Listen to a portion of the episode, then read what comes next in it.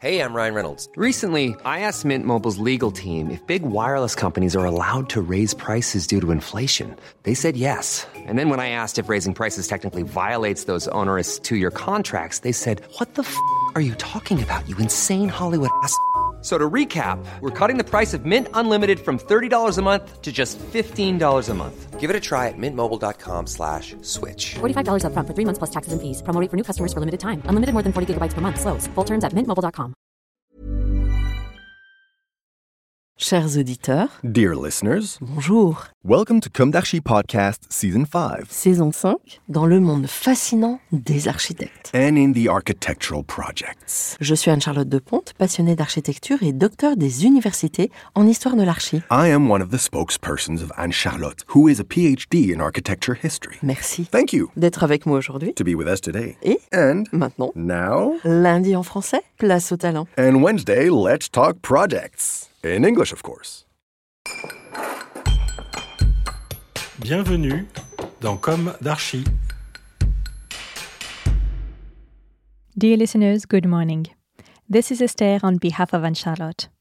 It's good to meet you again in season 5 of Com d'Archi, episode 10, with the presentation of the interior architect and designer Frédéric Imbert and his recent work. Anne Charlotte describes him as a kind of a remedy for the digital world.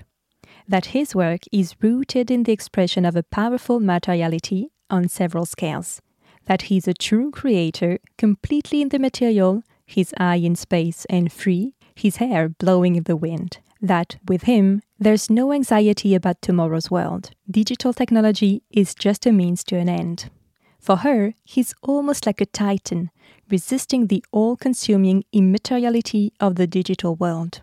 Founded in 2019, Frédéric Imbert Studio develops interiors, furniture, and scenography, enriched by research and creation around new materials and textures.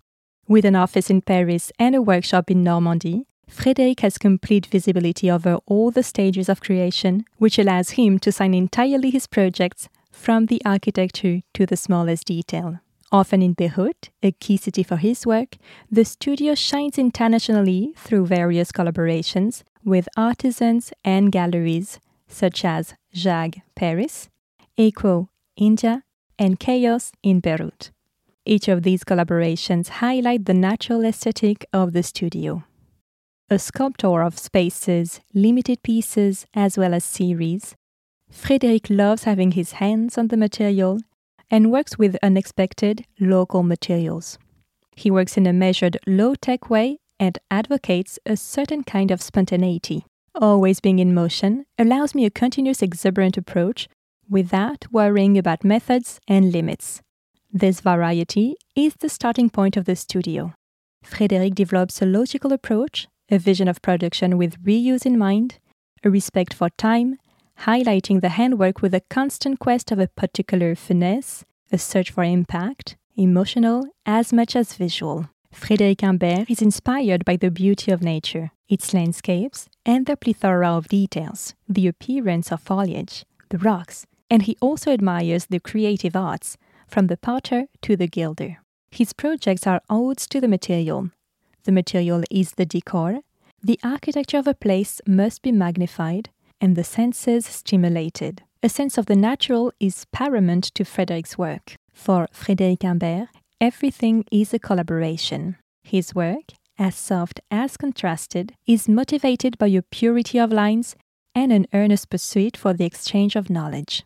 Each production is based on a new dynamism and a new opportunity, a real source of creative fulfillment and intellectual experiences. Behind each piece or project, there's a story that comes from a deep conversation between what the architecture has to offer and the desire of his clients. The studio supports renowned clients such as Isabelle Marant, Lanvin, and Joe Malone on various projects and on different scales, from residential projects to hotel, restaurant, and cinemas. For more than four years, Frédéric Imbert has gradually developed a unique aesthetic, a practice stemming from the decorative arts, a form of ethical and sustainable luxury with sensual organic forms highlighted by a sober and confident line. Diversion is often a pleasure, putting to benefit the senses is a necessity. One of his current projects is the delivery of a legendary Parisian cinema.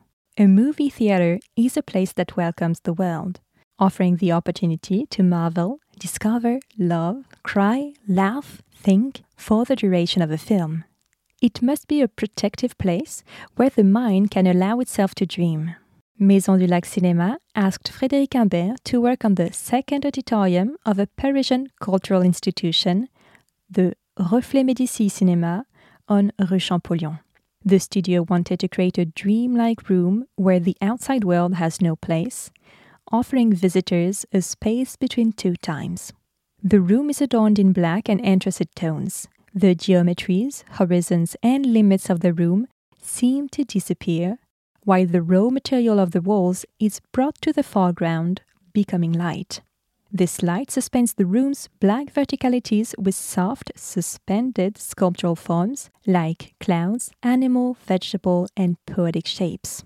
Structures that stir the imagination and seem to float, catching up with rigorously positioned, carved wooden elements. These luminous objects were produced in the studio's workshops using paper from production offcuts from the workshops of Procédé Chénel International, then recycled by the Frédéric Imbert studio team. The locally sourced wood is also carved in the workshops, offering a diversity of gestures and finishes that play with light and shadow. Whether eco responsible or from the social economy, the studio has opted for sober, responsible materials. The choices made and the work carried out have limited the ecological impact and supported the positive approach taken by the studio and certain manufacturers, with French or European production, recycled and recyclable materials, and the reuse of existing materials. As with each of his projects, Frédéric Imbert also wanted to propose a venue in which the decorative arts take center stage in the grand tradition of cinema, theater, and opera.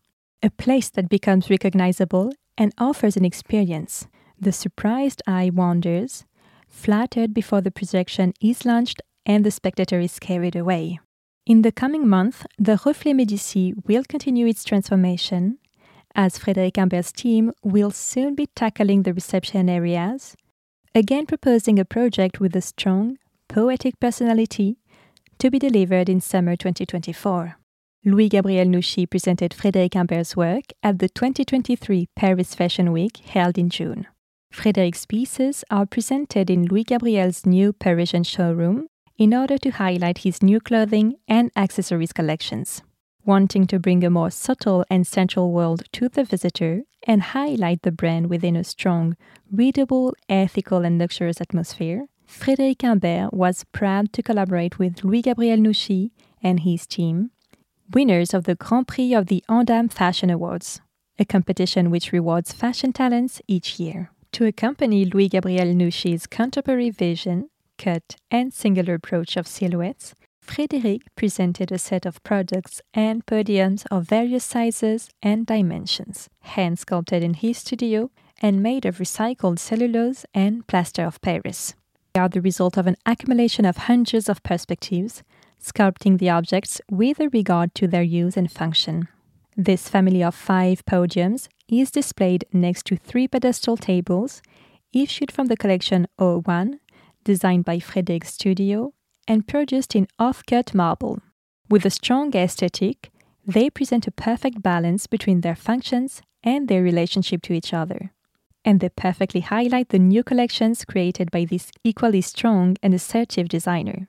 Frédéric Imbert concludes We have observed and admired the work of Louis Gabriel Nouchi for a few years now. He is one of the few designers who has a deep interest in the male body and values its beauty and diversity. This collaboration is in keeping with what the studio likes to create a strong enhancement for our customers thanks to our characterful and unique productions. Frédéric Imbert recently launched a new piece, the Cypress Sofa. Designed and developed in the studio, the softly shaped sofa is enhanced by a hand carved base. The Cypress sofa takes its name from the direct inspiration of the monumental trees that punctuate the landscape of Morbihan in France. Frédéric explains It was in observing their structures that the line appeared between strength and suppleness. The silhouette of the branches impresses while offering a stunning elegance in the face of the elements. The silhouette, drawn with curves derived directly from natural lines, is suspended on the mass of matter. It seeks to capture the beauty that nature has to offer and retranscribe in a dialogue between drawing and craftsmanship. Thousands of gestures gradually sculpt the base of this sofa, which rests on a highly comfortable seat that can be adapted to suit bespoke requirements. Elegance and well being combine to offer a sculptural piece edited in a selection of local woods. Available in indoor and outdoor versions, the Cyprès Sofa highlights the subtlety and precision of the craftsman hand, while at the same time highlighting the diversity of our forest, which is at the heart of my work, concludes Frédéric Imbert. After Cyprès, the softly shaped sofa with a carved wooden base, Frédéric Imbert wanted to sculpt another material, one equally as grand, and which he also loves working with brass.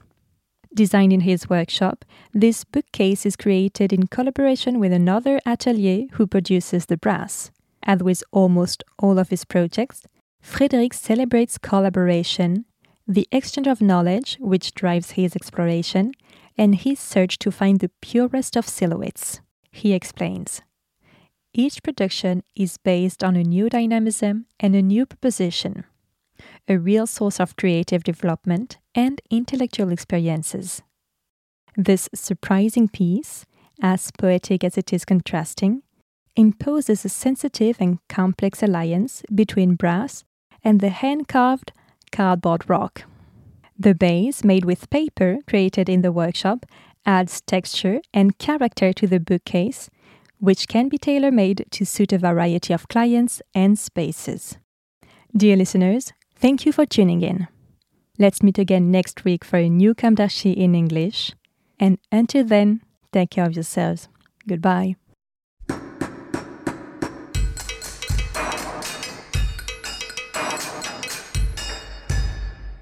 Thank you for listening. And thanks to the sound engineer who was collaborating with us today. Don't forget to tune in to our previews on Instagram at Com d'Archi Podcast. If you enjoy this podcast, don't hesitate to promote it by giving it five stars and a little comment on Apple Podcast or on your favorite podcast platform. And above all, subscribe to listen to all of our episodes for free. See you soon, and until then, take care of yourself.